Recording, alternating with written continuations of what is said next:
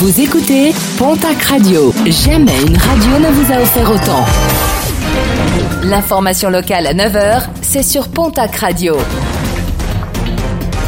Bonjour Jean-Marc Courage Sénac. Très belle matinée. Sept ans de prison. Verdict des assises des Hautes-Pyrénées qui jugeaient en fin de semaine dernière une nounou. En 2013, un bébé avait succombé des suites d'une importante hémorragie cérébrale alors que ce dernier se trouvait chez son assistante maternelle. L'autopsie ainsi que l'enquête avaient déterminé que l'enfant, âgé de 4 mois, avait été victime du syndrome du bébé secoué. Plus de 200 personnes rassemblées contre l'implantation d'une plateforme Amazon sur la zone d'activité de Berlin-Morlas, un projet d'installation d'une centrale de réception, tri et envoi de colis. Parmi les manifestants, des syndicats, des associations, mais aussi des élus et des commerçants qui dénoncent la casse sociale du géant américain et rappellent l'importance de soutenir le commerce de proximité, un collectif qui souhaite désormais saisir le tribunal administratif. Le Conseil d'État vient d'annuler la possibilité d'autoriser l'effarouchement des ours à l'aide de tirs non létaux.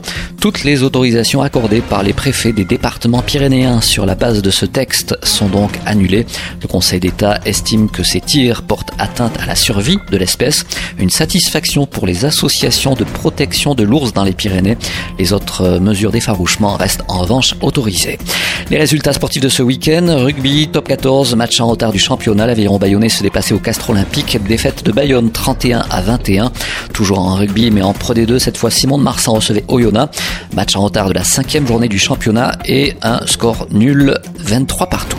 En basket, Jeep Elite 108e classique entre Limoges et l'élan béarnais. Défaite de Polak Ortez 96 à 87. Et puis en national masculine 1, l'Union Tarbes de Pyrénées s'est inclinée face à Chaland au Palais des Sports du Kéladour à Tarbes sur le score de 75 à 85. Pour finir, du football à Ligue 2 et à noter la défaite vendredi soir du Pau FC à Nancy. Défaite 1 but à 0.